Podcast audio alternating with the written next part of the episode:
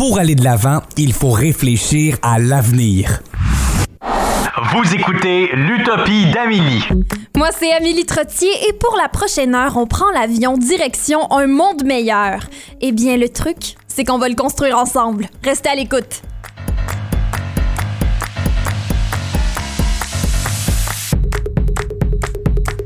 Bienvenue à l'Utopie d'Amélie. Avec moi, j'ai Philippe Bourdeau qui passera aussi la prochaine heure avec nous. Malheureusement, là, on a perdu un, un- un joueur, là, euh, Mélodie Lorquet. Eh où, Mélodie? Je, je sais pas, là, tu sais, quand on se demandait il est où le bonheur, il est où, ben il est parti avec Mélodie, ça a de l'air. Eh où, Mélodie? Elle est où? Hein? Exactement.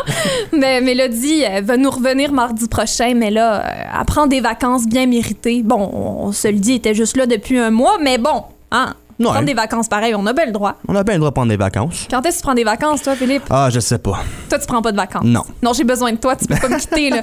Ne me laisse pas. On va chanter une autre tune. Bon, alors, euh, elle va être de retour mardi prochain avec nous. euh, Puis on a quand même des bonnes thématiques, là. Sans elle, on va parler d'autres choses, là. On, Ah, bien on sûr, parle, ben oui. on parle de disparition, pareil, hein. Ouais. Mélodie est disparue. Là, on parle de... Ben, tu sais, on aime tous les animaux. Hein? Oui, On les aime tous, mais il faudrait quand même faire un, comme faire un effort pour les garder vivants. pour les animaux en voie de disparition. Exactement. Exactement. euh, C'est ça. Puis, Pas qu'ils deviennent comme Mélodie. tu sais, à chaque année, plus de 26 000 espèces et, euh, et végétales disparaissent de la surface. 26 000. Oui. 26 000 Par année? espèces, oui, d'animaux, excuse, et végétales. OK? Puis si ça continue comme ça, ben à un moment donné, on va commencer à parler d'une sixième euh, extinction de masse. Ça, ça veut dire 15 à 37% de la biodiversité mondiale va disparaître d'ici 2050. 2050. Oui, Ça, c'est ça c'est pour ces choses-là que euh, on n'a pas d'enfants. Nous autres, on est tous en train de se dire on n'aura pas d'enfants. Voyons, Mais c'est ça. 2050. 15, t'as dit 15 à en 20 2050, je vais avoir quel âge? 50? 2? 50. Je vais avoir 50. Tu vas avoir 50? 50, ouais. fait que par ce temps-là, je pense. Ben. Non, je vais pas avoir des, des petits-enfants. Je me suis- la, non, mathé- non, la mais mathématique c'est parce marche que pas. à, à- à la vitesse où ça va, il restera plus grand-chose. là. 15 à 20 de la biodiversité. 15 à 37. 37, t'as dit? 37. 15 à 37 37, oui. 37! Hey, 37, t'es quasiment rendu à 50. là. 2050. Ouais, 2000, quasiment à 50 Oh en mon 2050. Ouais. Hey, Hey. euh, c'est pas que les statistiques Puis de devine, c'est- devine c'est quoi la cause de tout ça? Euh, le réchauffement le climatique. réchauffement climatique. Savais-tu que depuis le, le début du 20e si- siècle, la planète s'est réchauffée d'environ 1,1% OK. Juste de Le, même. le monde va oh. dire Ah, 1,1%, 1,1 c'est rien. Mais non, Non, mais tu sais quoi? c'est grave. Non, c'est grave. Ça contribue à la fonte des glaces. Ça modifie la composition des océans. Ça force un nombre croissant d'espèces à quitter leur milieu naturel à la recherche d'endroits plus vivables, tu sais. Fait que les animaux, là, ah, ah, on peut plus vivre ici. Fait que faut qu'ils déménagent dans un environnement inhabituel pour eux. Mhm. Tu sais, ça, ça change tout. Ouais. C'est comme toi, t'es, mettons, t'es habitué de vivre, de- mettons, dans le sous-sol de tes parents. Puis là, tu vas vivre tout seul en ville.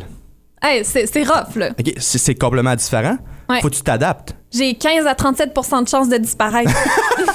non, mais tu sais, c'est ça que c'est. Puis, ça- évidemment, c'est quand même grave, mais le réchauffement climatique, c'est pas la seule cause. Ben, c'est pas la cause principale de la disparition des animaux. c'est quoi la cause C'est principale? la dégradation et la fragmentation de la destruction de leurs habitats. OK? À cause de. Ding, ding, ding, ding, ding! Nous autres! Oui, les êtres humains. Ah, non.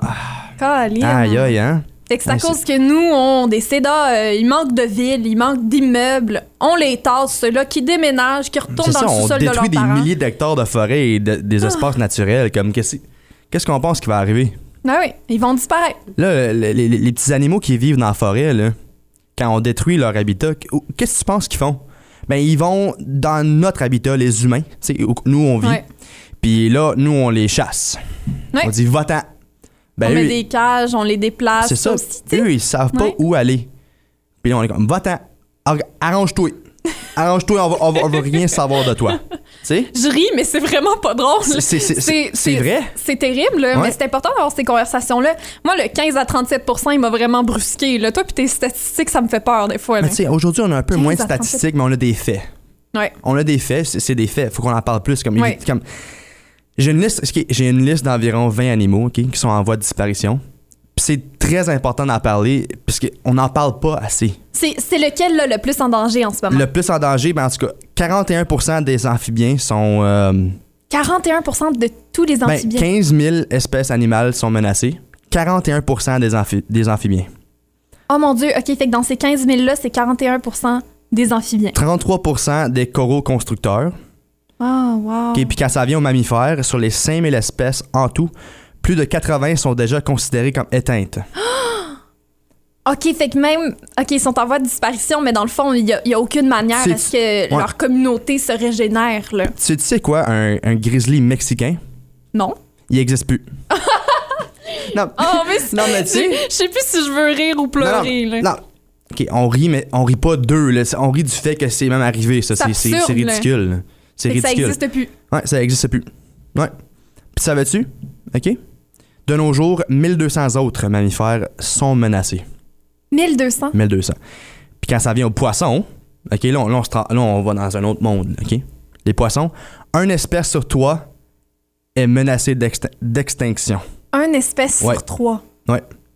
7% de toutes les espèces marines ont d'or et déjà disparu dans l'espace de 70 ans. Ouais.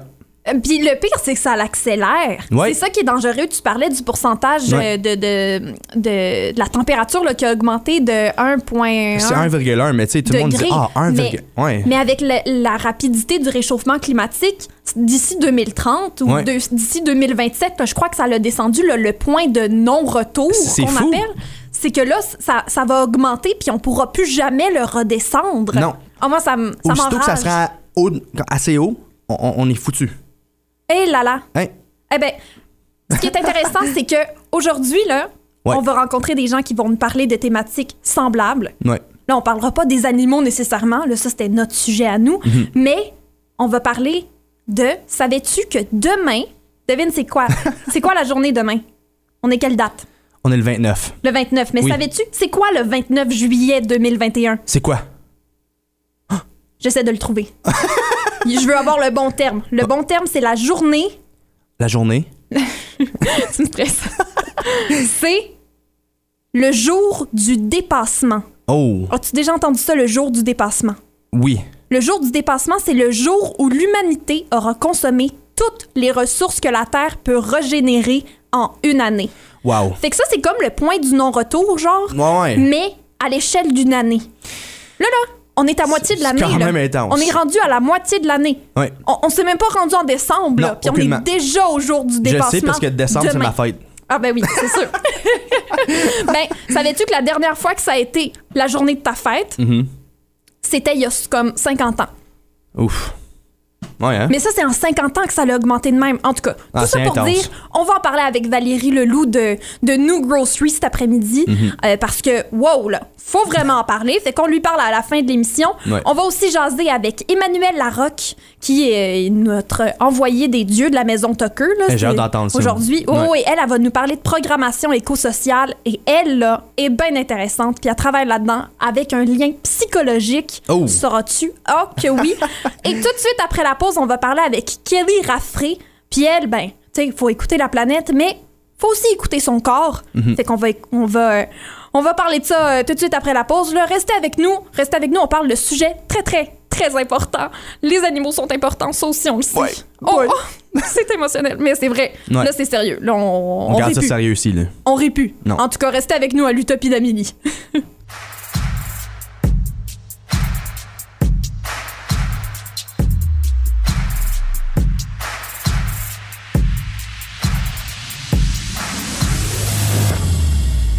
De retour à l'Utopie d'Amélie, comme tous les mercredis, on discute de nutrition avec Kelly Raffray en direct de La Gauche au Portugal. Bonjour Kelly!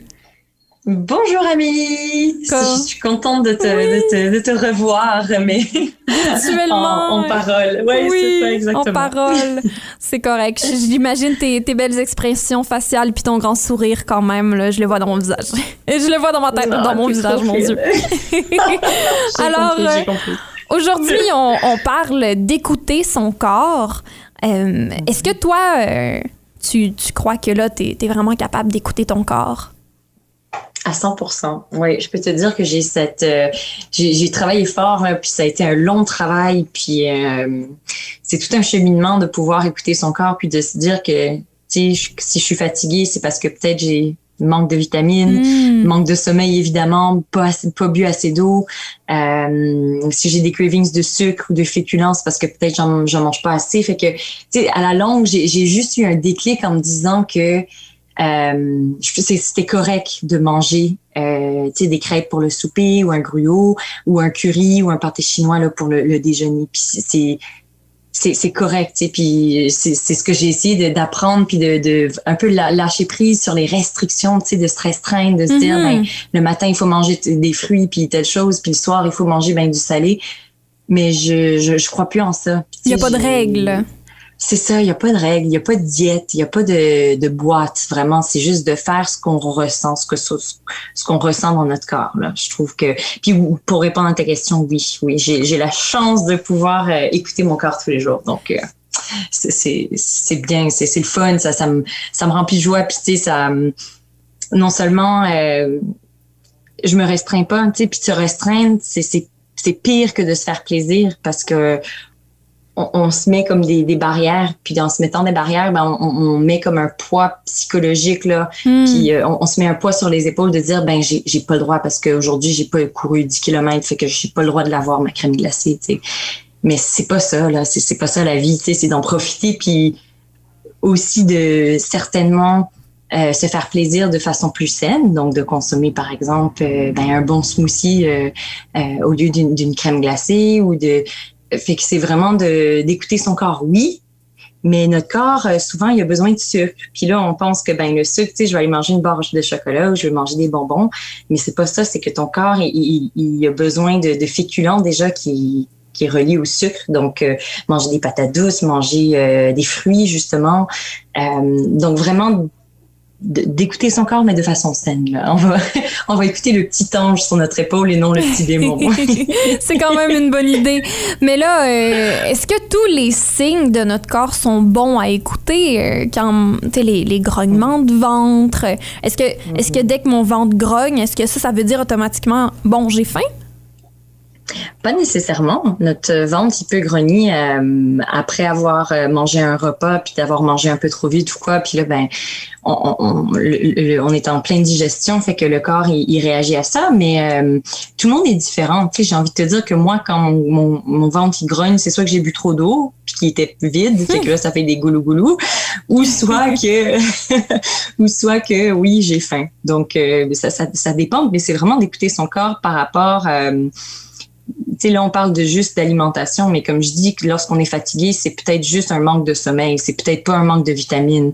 Fait que c'est c'est vraiment d'observer à son quotidien qu'est-ce qu'on consomme, qu'est-ce qu'on met dans son corps pour pouvoir ajuster. Tu sais, le, le, le- de se dire, ben aujourd'hui, j'ai mangé que de la junk, là, j'ai mangé du chocolat, j'ai mangé des sucreries, j'ai mangé du gras qui est pas nécessairement bon pour moi. Puis là, ben, le lendemain, c'est de se réveiller puis de savoir comment est-ce que je me sens. Est-ce que j'ai un mal de tête parce que j'ai consommé trop de sucre? Est-ce que je me sens un peu trop ballonnée euh, au, au- au niveau du ventre parce que voilà, j'ai mangé un peu trop de gras? Euh, puis c'est de s'ajuster par rapport à ça, puis c'est de savoir comment est-ce que je me sens le mieux. Quand je consomme, euh, quand est-ce que je me sens le mieux quand je consomme certains éléments? C'est-à-dire que pour moi, quand je, je, Mm. je mange des fruits, quand je mange des légumes, quand je mange ce qui vient de la terre, c'est là où je me sens le mieux.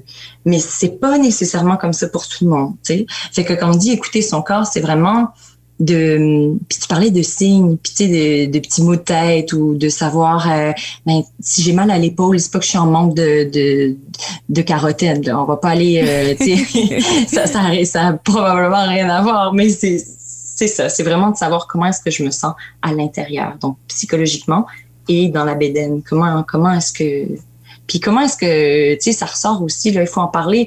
Quand je vais aux toilettes, est-ce que c'est c'est normal? Est-ce que, tu sais, c'est tout un, c'est tout un tout, tout un tout. J'ai envie de te dire l'alimentation, mais mais de savoir comment comment je me sens, comment je me sens après, puis avoir avant avoir mangé aussi. C'est des réflexions importantes à, à avoir, mm-hmm. évidemment, euh, surtout quand on mange euh, beaucoup dans une journée. C'est comme important mm-hmm. de manger. Habituellement, on dit qu'on mange trois fois par jour. Euh, c'est mhm. comme si c'est une règle qu'on. Je sais pas si ça a été inventé. Je, je sais pas d'où ça vient, ça, manger trois fois par jour, déjeuner, dîner, souper. Euh, mais c'est pas tout le monde qui fait ça comme ça. Il y en a euh, qui vont vraiment juste suivre les signes de leur corps puis manger seulement quand ils ont faim. Euh, est-ce que, toi, tu fais ça comme ça? Est-ce que toi, tu restes, tu gardes ça trois fois, trois fois par jour? Mais tu sais quoi, lorsque euh, ça fait pas longtemps que j'ai arrêté de faire du trois fois par jour, justement, c'est pas que je suis contre le principe de trois fois par jour, ça n'a rien à voir. C'est juste que pour moi, je trouvais que je mangeais déjà trop. Hmm. Puis qu'en mangeant trop, puis qu'en mangeant trop souvent, comme trois fois par jour, mais j'avais ça, prend du temps à digérer. Puis lorsqu'on notre corps digère, on, ressent un peu de fatigue. Puis là, on est moins motivé, on a moins d'énergie de, de, de, faire des choses. Euh, donc pour moi là, ce concept de trois fois par jour, il y a des jours où je le fais. Je me réveille, je prends mon déjeuner à midi ou euh, vers 13, 14 heures, je prends mon, mon, mon, déjeuner, euh, mon dîner, pardon. Puis le soir, je prends mon souper. Mais euh, j'ai envie de te dire que je me suis détachée de cette idée de manger trois fois par jour parce que je pense qu'en tant qu'humain là, mm-hmm. vivant dans en tant que toi, tu sais, toi et moi, on mange déjà trop. C'est clair et, net et précis. Donc oui, c'est, je trouve que c'est important d'écouter son corps puis de manger quand on a faim. Mais si on a une routine de travail ou une routine euh, qu'on va à l'école ou quoi que ce soit, puis que on ressent cette faim ou qu'on est très actif, qu'on fait beaucoup de sport ou que notre, notre emploi euh, euh, requiert beaucoup d'activité physique, ben là, j'ai envie de te dire, ben mange, mais mange quand tu as faim. Mange pas juste pour dire, ben c'est midi, il faut que je mange, mes collègues mangent. Si t'as pas faim, mange un peu plus tard ou tu sais, mange une grignote un peu avant le souper ou quoi que ce soit. Puis, tu sais, quand on dit euh, c'est pas bon de grignoter, là, mais moi, je, je mange quasiment tous les deux heures. je mange euh, des petites noix, puis là, après ça, je vais aller me chercher un peu de céleri. Tu sais, je mangeais un toast au peanut butter euh, ou au, au, beurre d'arachide ou, ou à l'avocat. Puis c'est juste parce que mon corps, il, il ressent ce besoin-là. Il y a mm-hmm. d'autres matins, je vais me réveiller, puis je vais pas manger jusqu'à 13 heures parce que je vais juste boire du thé, boire de l'eau, puis là, j'ai mon corps ressent que j'ai besoin de ce petit détox, tu comprends? Mon corps a, trop mangé la veille, puis là, il me dit, c'est bon, aujourd'hui, tu n'as pas trop besoin de manger ce matin. Puis ça a été le cas. Ce, matin, ce soir, je mangeais une grosse pizza. Donc là, ce matin, j'avais plus trop faim, puis c'est correct. J'ai pas besoin de me dire, ben mange parce qu'il faut que tu manges. Non, non, je, je, sais pas. Non, ça me, ça me parle pas. Puis à certaines personnes, ça, ça fonctionne très bien, tu sais, pour certains, mais pour moi, euh, c'est pas le cas. C'est de trouver cette euh, prise de conscience. Oui, ben oui, c'est de trouver nos propres routines. Euh, l'équilibre. Oui, l'équilibre, choisir mhm. pour ce qui pour nous fonctionne. Si euh, si pour quelqu'un ça fonctionne le trois fois par jour, si pour quelqu'un d'autre c'est huit fois par jour, mais des plus petits repas, ben ça fonctionne aussi. Carrément. Exactement. J'ai aussi envie de te mhm. dire que si on mange moins, c'est-à-dire qu'on mange pas trois repas par jour, je pense que euh, le fait de dire trois, trois fois par jour, c'est de manger assez de nutriments, puis de, manger assez de, de, consommer assez de différents euh, produits, là, des produits très variés. Je parle de fruits, de légumes, de féculents, de, de protéines ou quoi que ce soit. Manger le plus varié possible, c'est le mieux, right? Donc, quand on dit trois fois par jour, je pense que c'est juste de dire mange le plus varié possible. Mais si tu manges une fois par jour ou deux fois par jour, ben là, il faut que tu varies encore plus tes produits, que ton assiette il soit encore plus coloré. Puis je, je parle pas de Skittles, là, je parle de, de vraie nourriture. euh, donc, euh, donc c'est ça. Je pense, en tout cas, moi, je le perçois comme ça, mais à, chacun sa chacun sa perception des choses. Oui, même chose que les diètes, ben c'est pas fait pour tout le monde. Euh, Puis il faut aussi s'arrêter à la fausse croyance que le poids est le seul indicateur de santé. Oui, ouais, ça là, ça là. Hein? Moi, je j'ai côtoyé pas beaucoup de gens qui me disaient oui, mais je peux pas aller à la, je peux pas aller à la plage parce que euh, mon, mon, maillot il me fait pas. Non, non, non, c'est pas ton maillot qui doit te faire, c'est toi qui dois rentrer dans le maillot, tu comprends? Donc juste achète un maillot un peu plus grand. Puis c'est ça, ils disent de, il y a des mm-hmm. gens qui aussi qui se restreignent de se dire ben je peux pas manger tel aliment parce que mon poids. Puis c'est vrai qu'on est très très très jugé dans la société dans laquelle on vit par rapport à notre poids, par rapport à, à, à notre notre allure mais ça n'a rien à voir. Ça n'a absolument rien à voir. Si tu manges très bien et que tu te sens bien dans ta peau et dans ta tête, euh, et que tu, tu es en surpoids ou en sous-poids aussi, j'ai envie de te dire, Oui. ça, ça, ça ne change absolument rien à la personne qui, que tu es. Puis tu peux être la personne la plus en santé, là, tu sais, avoir euh, du sang, du sang rouge, puis t'es, t'as de l'énergie, puis t'es, t'es bien, tu sais. Fait que ça, absolument, je suis d'accord avec toi, ça n'a rien à voir avec l'alimentation. L'alimentation, c'est vraiment juste alors de un d'écouter de son corps. Puis tu sais, on revient le, le gui- au guide alimentaire. Une assiette là devrait avoir, ressembler à quoi environ? Une assiette, c'est trois quarts, trois quarts de, de légumes variés, donc de légumes. euh, euh, de, de- de produits frais. Donc, ça peut être de légumes ou des fruits. C'est un quart de féculents, donc patates douces, millet, riz, toujours favoriser les grains entiers et un quart de protéines. Donc, euh, donc tout ça pour dire, tu sais, de, de bien s'alimenter, écouter son corps, ça, ça, ça vraiment, ça rentre à faire aussi de l'introspection, tu sais, puis de se dire Oui. quand est-ce quand est-ce que je me sens le mieux? Puis ça revient tout le temps. Ça, je l'ai- je sais, j'ai dit euh, 50 000 fois, mais ça revient à ça parce qu'on veut être heureux, on veut se sentir bien, on veut être en santé. Tu sais, la, la santé, c'est c'est c'est la force numéro un de de de, de l'être humain. Là, c'est vraiment c'est ce qui nous garde en vie, c'est ce qui nous fait euh, réaliser plein de choses. Euh, donc c'est ça. Quand est-ce que je me sens le mieux? Après avoir consommé quel aliment ou ou c'est ça, ouais. C'est ce que je dirais. J'aime, j'aime beaucoup ta façon de voir les choses. Je trouve ça, euh, je trouve ça utopique. je trouve que, que c'est une belle façon de, de le voir. Puis je crois qu'on devrait continuer à, à, à essayer de se rendre à, à ça, là, de vraiment bien se connaître, bien se sentir, puis euh, manger ce qu'on veut euh, quand on le veut, comme tu nous, le- comme tu nous le dis si bien. Merci beaucoup, Kelly Raffray, d'être venue euh, nous jaser à l'Utopie d'Amélie. Ça me fait plaisir. Merci à toi, Amélie, et à toute l'équipe. Puis on se dit à très bientôt. Oui, à la semaine prochaine. C'était Kelly Raffray, euh, Kelly Raffray, notre passionnée cuisine, euh, qui vient nous jaser à chaque semaine de euh, nutrition, euh, d'amour de bouffe. Alors, on la retrouve la semaine prochaine avec un tout nouveau sujet. Et nous, à l'Utopie d'Amélie, on se retrouve tout de suite après la pause et on parle environnement avec Emmanuel Larocque et on parle de programmation écosociale. Restez avec nous.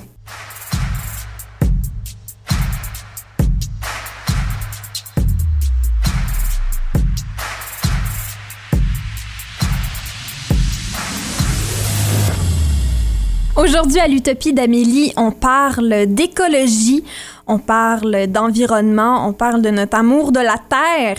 Et euh, pour euh, ce beau sujet-là, chaque semaine, on a euh, notre chère maison Tucker, là, un peu, qui vient nous aider là, tout l'été et qui nous envoie des gens aussi passionnés que nous de l'environnement. Et on parle de différents sujets avec eux. Avec eux. Donc là, on accueille Emmanuel Larocque. Bonjour Emmanuel. Bonjour, ça va bien? Oui, ça va bien, toi?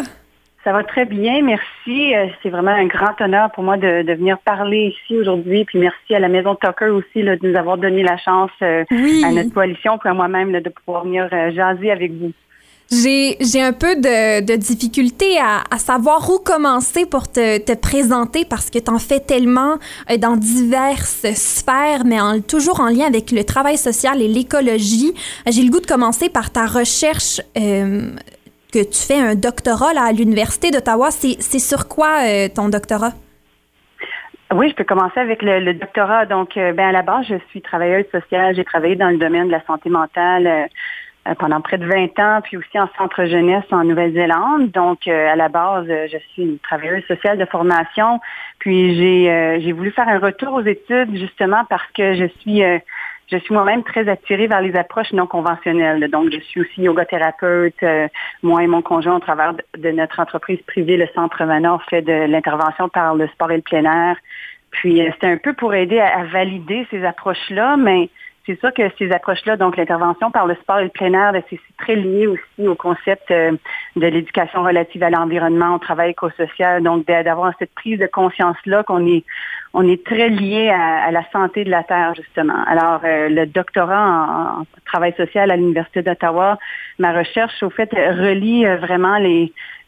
J'étudie les processus d'appropriation de la transition sociale écologique euh, en parlant des jeunes militants écologistes, puis ensuite en prenant leur savoir pour monter un groupe d'intervention par le sport et le plein air dans ma communauté ici, donc euh, dans la région de Prescott-Russell en collaboration avec des partenaires communautaires comme le Centre de santé communautaire de l'Esprit et la Forêt-la-Rose. Donc, c'est un projet collectif, disons.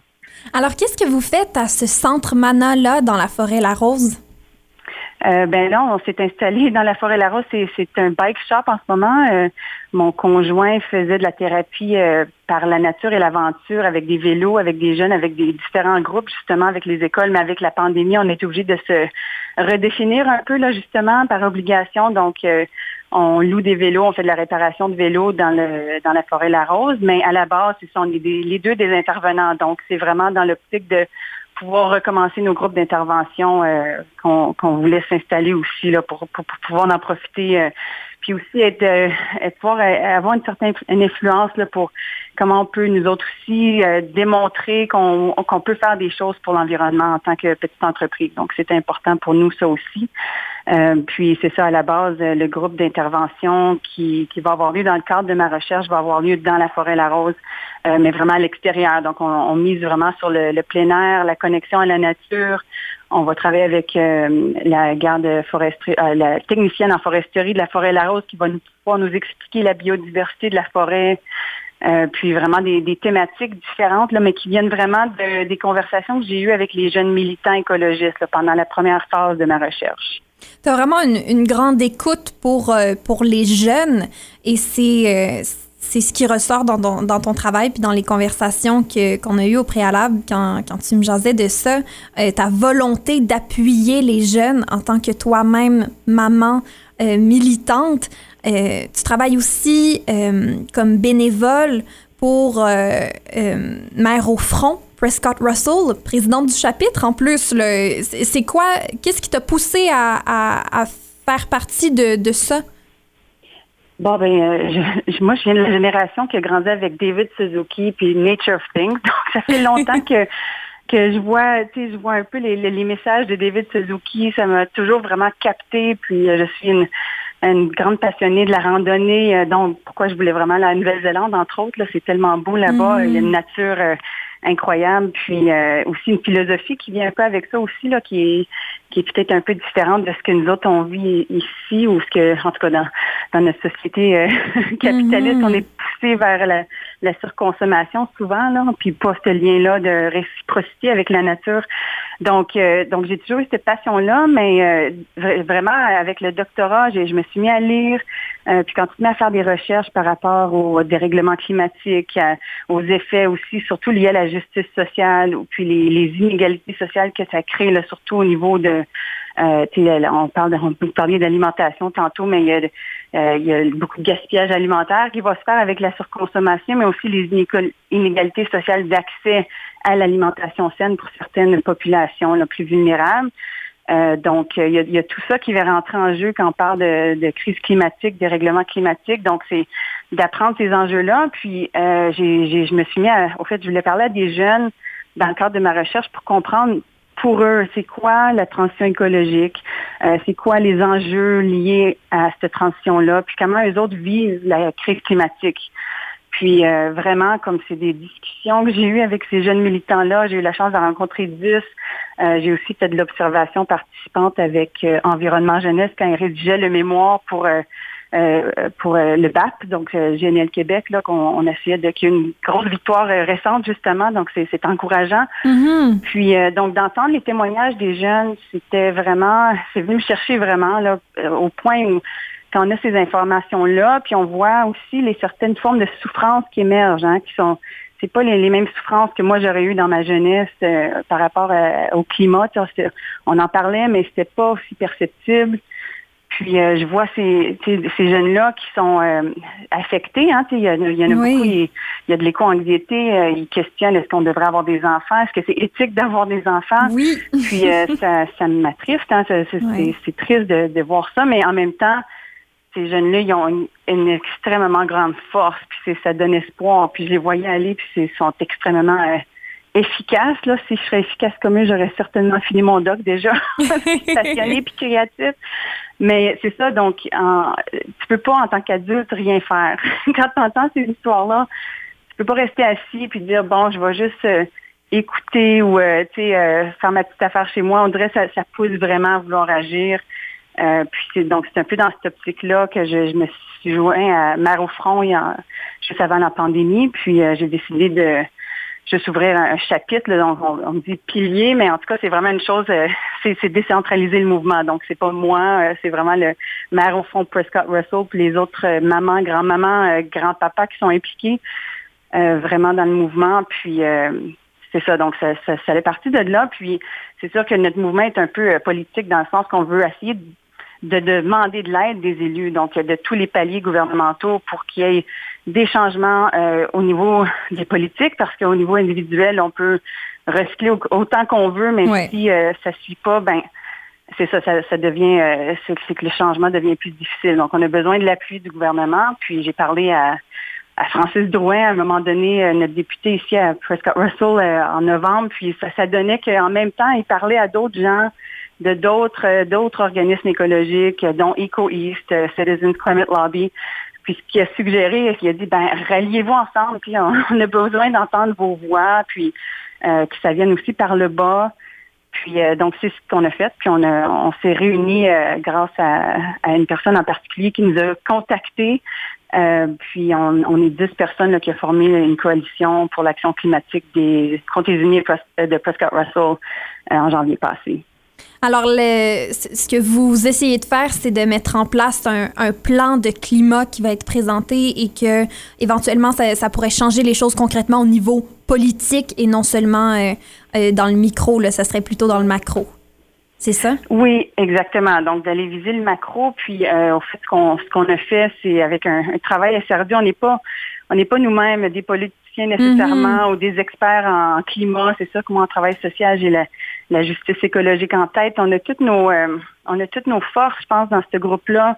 Euh, on, est, on est extrêmement motivés. Puis, euh, je pense qu'on on veut, on, ben, on, a rédigé au fait une demande qu'on va aller présenter prochainement, au fait, là, dans les différentes municipalités des Comtés-Unis.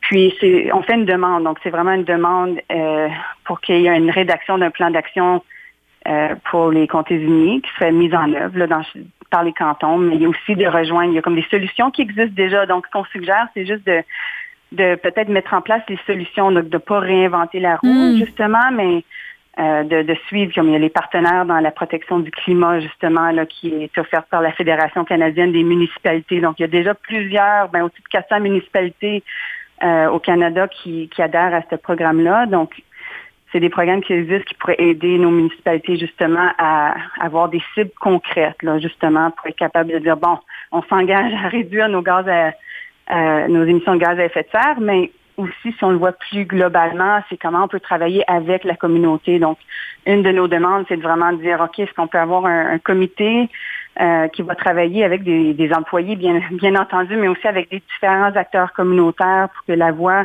des différents acteurs, dont les agriculteurs, les, euh, les on inclut les savoirs autochtones là-dedans ou euh, des, différentes, les organismes communautaires qui ont des différentes réalités par rapport à la crise climatique soient entendus dans la mise en place du plan climat pour que ça reflète les réalités de notre région, justement, qui serait différente d'Ottawa, de, par exemple. Oui, c'est vrai que, que, chaque région a ses, euh, ses besoins différents et euh, on a tous notre notre, notre part à faire dans cette euh, lutte pour euh, sauver notre planète, vraiment, puis sauver notre futur, à nous les jeunes. Et euh, je, t'en remercie beaucoup, Emmanuel Larocque, du travail que tu fais pour, pour, dans le fond, pour nous assurer un futur. Ben, c'est le moindre. Je pense qu'on a toute notre part à faire, comme tu le dis très bien. Puis c'est vraiment dans l'aspect de pouvoir offrir. Moi, j'ai deux jeunes enfants, puis j'aimerais vraiment que les autres aussi vivent dans la même abondance que moi j'ai pu vivre quand j'étais jeune, puis sans s'inquiéter justement de la, sécurité alimentaire, puis euh, de, ce que les dérèglements climatiques peuvent apporter. Donc, c'est dans cette optique-là. Puis, euh, c'est sûr que nous autres, avec la coalition, on a cette, cette, mission-là de, de travailler avec la communauté. Donc, c'est pour ça qu'on a mis en place une pétition, justement, pour essayer d'aller chercher des gens, euh, des individus, des citoyens, mais aussi des organismes qui pourraient appuyer la demande, euh, vraiment avec l'importance de faire entendre leur voix. Comme ça, s'il y a un plan climat qui est mis en place, ben ils peuvent, euh, ils peuvent eux autres aussi être là pour les consultations publiques, puis faire entendre c'est quoi leurs enjeux particuliers. Donc, la pétition, justement, elle est on peut la trouver sur la page de EcoEast ou à Maro Front Prescott Russell. Mais, euh, merci encore une fois, Emmanuel Larocque.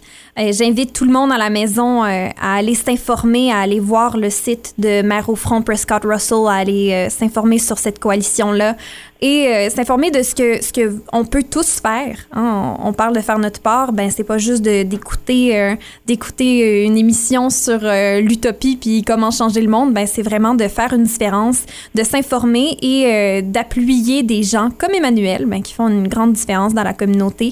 Merci beaucoup, Emmanuel. Moi, j'adore avoir des conversations comme ça et c'est ce qui me pousse à, à faire de la radio euh, et à animer des émissions du genre pour rencontrer des gens comme toi. Ben, merci, puis merci pour votre émission. C'est novateur, c'est essentiel. Alors, merci à vous. Bonne fin de journée. Et euh, nous, journée. on se retrouve tout de suite après la pause et on continue à jaser euh, d'environnement. Là, on va parler de consommation responsable avec Valérie Leloup de New Grocery. Bien hâte de discuter de ce beau sujet-là à l'Utopie d'Amélie.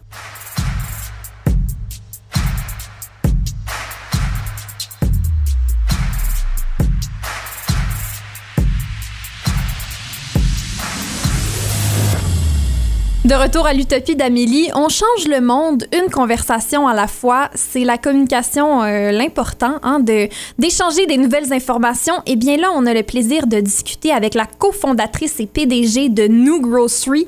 Si vous connaissez pas New Grocery, c'est maintenant deux épiceries zéro déchet à Ottawa. Il y en a une euh, depuis 2017 dans le quartier Hintonburg et maintenant depuis 2019 dans le vieux Ottawa Est. Et euh, j'ai le plaisir d'accueillir Valérie Leloup. Merci Valérie d'être là. Merci de m'avoir invité. Alors, là, toi, euh, t'es arrivé au Canada et t'as lu un livre, puis ça l'a changé un peu euh, ta perception des choses et t'as décidé de créer une épicerie zéro déchet. C'est bien ça? Oui, oui, oui, effectivement. En, deux- en 2016, j'ai lu un livre qui s'appelle, la version française s'appelle Zéro déchet. Euh, L'auteur est Bea Johnson, donc c'est une Française qui vit aux États-Unis et qui explique dans son livre comment sa famille a réussi en quelques années à réduire ses déchets au point de créer un bocal de déchets par an. Et ça, c'est pour une famille de quatre personnes. Donc, je trouvais euh, l'idée intéressante. Donc, j'ai commencé à lire et euh, de fil en aiguille, en lisant le livre, je me suis dit, mais c'est- incroyable, il faut absolument que j'adopte ce mode de vie. Euh, pas seulement pour l'aspect réduction des déchets, qui évidemment est très important, mais aussi parce que ce livre proposait un mode de vie très différent du mode de vie hyper consumériste dans lequel je pense qu'on a tous plus ou moins grandi, si vous avez grandi dans le monde occidental. Et je trouvais que c'était une approche qui était vraiment intéressante euh, de, en fait, de vivre avec moins, de se contenter de moins et, et de vivre mieux avec moins. Voilà, donc c'est euh, c'est- comme ça que j'ai commencé à adopter le mode de vie zéro déchet. Et puis euh, et puis après, il y a toutes sortes, il y a, tout, il y a eu tout un enchaînement d'événements Mhm. qui m'ont mené à l'ouverture de, de l'épicerie. Alors évidemment, le zéro déchet, c'est c'est pas euh, tout seul. là. Ça s'inscrit dans un mouvement plus grand? Oui, en fait, euh, c'est vraiment une, partie de l'équation, mais, je dirais que le zéro déchet, ça s'inscrit dans un, mouvement plus un mouvement plus global de consommation responsable. Et, euh, justement, je regardais le calendrier. Aujourd'hui, on est le 28 juillet, et je ne sais pas si vous savez, mais demain c'est le 29 juillet. Et le 29 juillet cette année, c'est le jour du dépassement. Et ce jour, euh, c'est un jour où l'humanité aura consommé toutes les ressources que la Terre peut régénérer en une année. Donc tous les ans, en fait, on, mesure le jour du dépassement et euh, ce jour s'approche de plus en plus dangereusement euh, du mois de janvier. Mais ça veut dire que cette année, le 29 juillet, euh, on commence à vivre à crédit. C'est-à-dire qu'on commence à se servir dans les ressources des générations futures.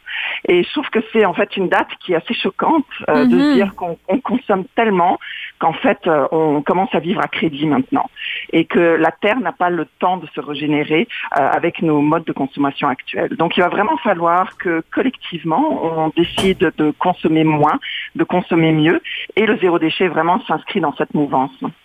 Qu'est-ce que ça veut dire euh, qu'on se met à consommer euh, les ressources des générations futures? C'est comme, comme tellement une phrase épeurante, mais en même temps, Oui. c'est, c'est pas clair. Oui, ben en fait, euh, je, vais donner un exemple. Euh, si vous si vous achetez quelque chose qui est fait en bois, euh, le bois c'est un matériau renouvelable. Hein, donc si si vous plantez un arbre, ben, l'arbre va pousser. Sauf que l'arbre il a besoin de plusieurs décennies pour pousser. Donc si je coupe l'arbre et que j'utilise cette ressource, il va me falloir 30 ans pour pouvoir régénérer cette ressource. Et ce qu'on fait actuellement, c'est qu'en fait on donne pas autant on ne donne pas le temps à l'arbre de se régénérer. Et c'est pour ça qu'on continue à couper, couper des arbres euh, et on ne donne pas à la terre le temps de se rebâtir. Donc c'est vraiment ça en fait le jour du dépassement. C'est le moment où en fait euh, on consomme trop et la terre n'arrive pas à, rebâtir ce qu'on lui a pris. Euh, voilà. Donc l'arbre, je pense, c'est le meilleur exemple que je peux trouver mhm. pour visualiser ça. Oui, vraiment. Puis ce qui est le plus épeurant dans tout ça, c'est de voir à quel point le jour du dépassement, lui, il, euh, il, se rapproche tellement, mais, mais tellement rapidement du mois de janvier. C'est quoi? Ça fait peut-être 50 ans que, que ça, ça commence à, à se rapprocher comme ça. Puis... Oui, et puis en fait, le, jour du dépassement, c'est une moyenne. Donc, euh, si on prend en fait les pays occidentaux qui sont euh, les champions de la consommation, le Canada, par exemple, a son jour du dépassement au mois de mars. C'est-à-dire que si toute la planète consommait comme le Canada, ça voudrait dire qu'à partir du mois de mars, on vivrait à crédit. Donc, en fait, on bénéficie, nous, du fait que d'autres pays consomment beaucoup moins que nous. Mais la situation dans les pays occidentaux euh, et en Amérique du Nord en particulier est vraiment assez dramatique. Donc, il va vraiment falloir, quand je dis consommer mieux, euh, et c'est là où se situe le mouvement zéro déchet, consommer mieux, ça veut dire acheter uniquement ce dont on a besoin. Donc forcément, ça veut dire consommer moins. Euh, se servir dans les ressources qui existent déjà.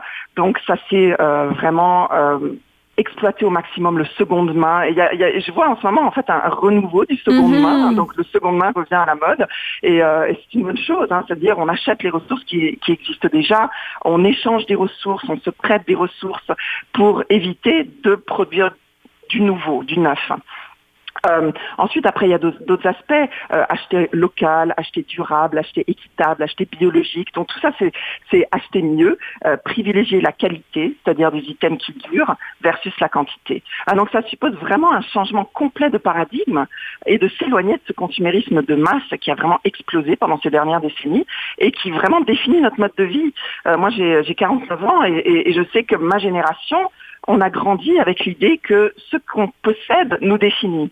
Euh, donc, hmm. si j'ai une belle maison, si j'ai une belle voiture, ça, ça définit mon succès. Et il faut vraiment complètement se séparer de cet état d'esprit et se dire que non, mes possessions ne me définissent pas. Et, euh, et paradoxalement, en plus, on se rend compte que les possessions ne, nous rendent pas heureux. Ce qui nous rend heureux, et ça c'est d'ailleurs un message clé du livre de Bea Johnson, ce qui, nous, ce qui nous rend heureux, ce sont les expériences de vie, ce sont les expériences vécues, c'est euh, passer du temps avec les gens qu'on aime.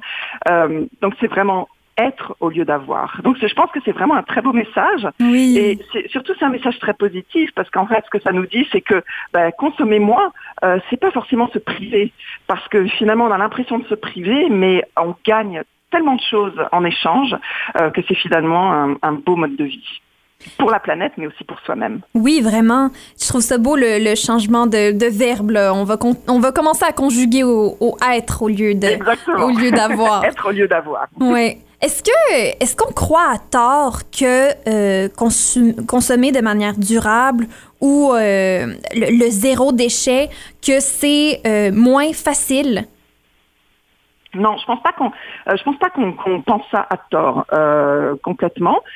c'est sûr que consommer zéro déchet, c'est un changement. donc tout changement, euh, il y a toujours des barrières au changement. On est, euh, on est des, on aime l'habitude, on aime donc, donc, euh, je dirais que ça suppose une certaine ouverture d'esprit, une certaine curiosité de se dire ah mais il y a peut-être une autre manière de faire les choses. Donc forcément quand il y a changement, il y a un petit obstacle.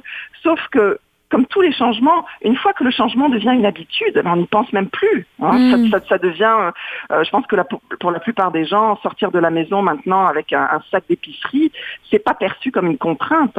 Alors que peut-être il y a quelques années, bah, penser au sac d'épicerie, bah, ah, il faut y penser, je le dis tout le temps, c'est contraignant. Euh, mais j'ose espérer que pour la majorité des gens, maintenant, c'est plus une contrainte. Donc le zéro déchet pousse ça un petit peu plus loin, c'est-à-dire qu'on dit, bah, tu vas pas seulement sortir avec ton sac d'épicerie, tu vas aussi apporter tes bocaux, tu vas apporter quelques contenants. Euh, que tu vas amener à l'épicerie pour les remplir. Donc c'est sûr que ça demande un petit peu d'organisation, mais une fois que vous avez pris l'habitude, bah, ça devient vraiment une seconde nature et vous n'y pensez plus. Surtout que euh, j'ai l'impression que pour mes parents, par exemple, pour eux qui ont été élevés avec le fait de, de jeter quelque chose, ben c'était simple. Là, euh, tu sais, t'achètes quelque chose de, Ouais. euh, que tu utilises une fois, là, tu fais bon, je n'ai plus de besoin, je m'en débarrasse. Puis c'était comme plus simple dans leur mentalité.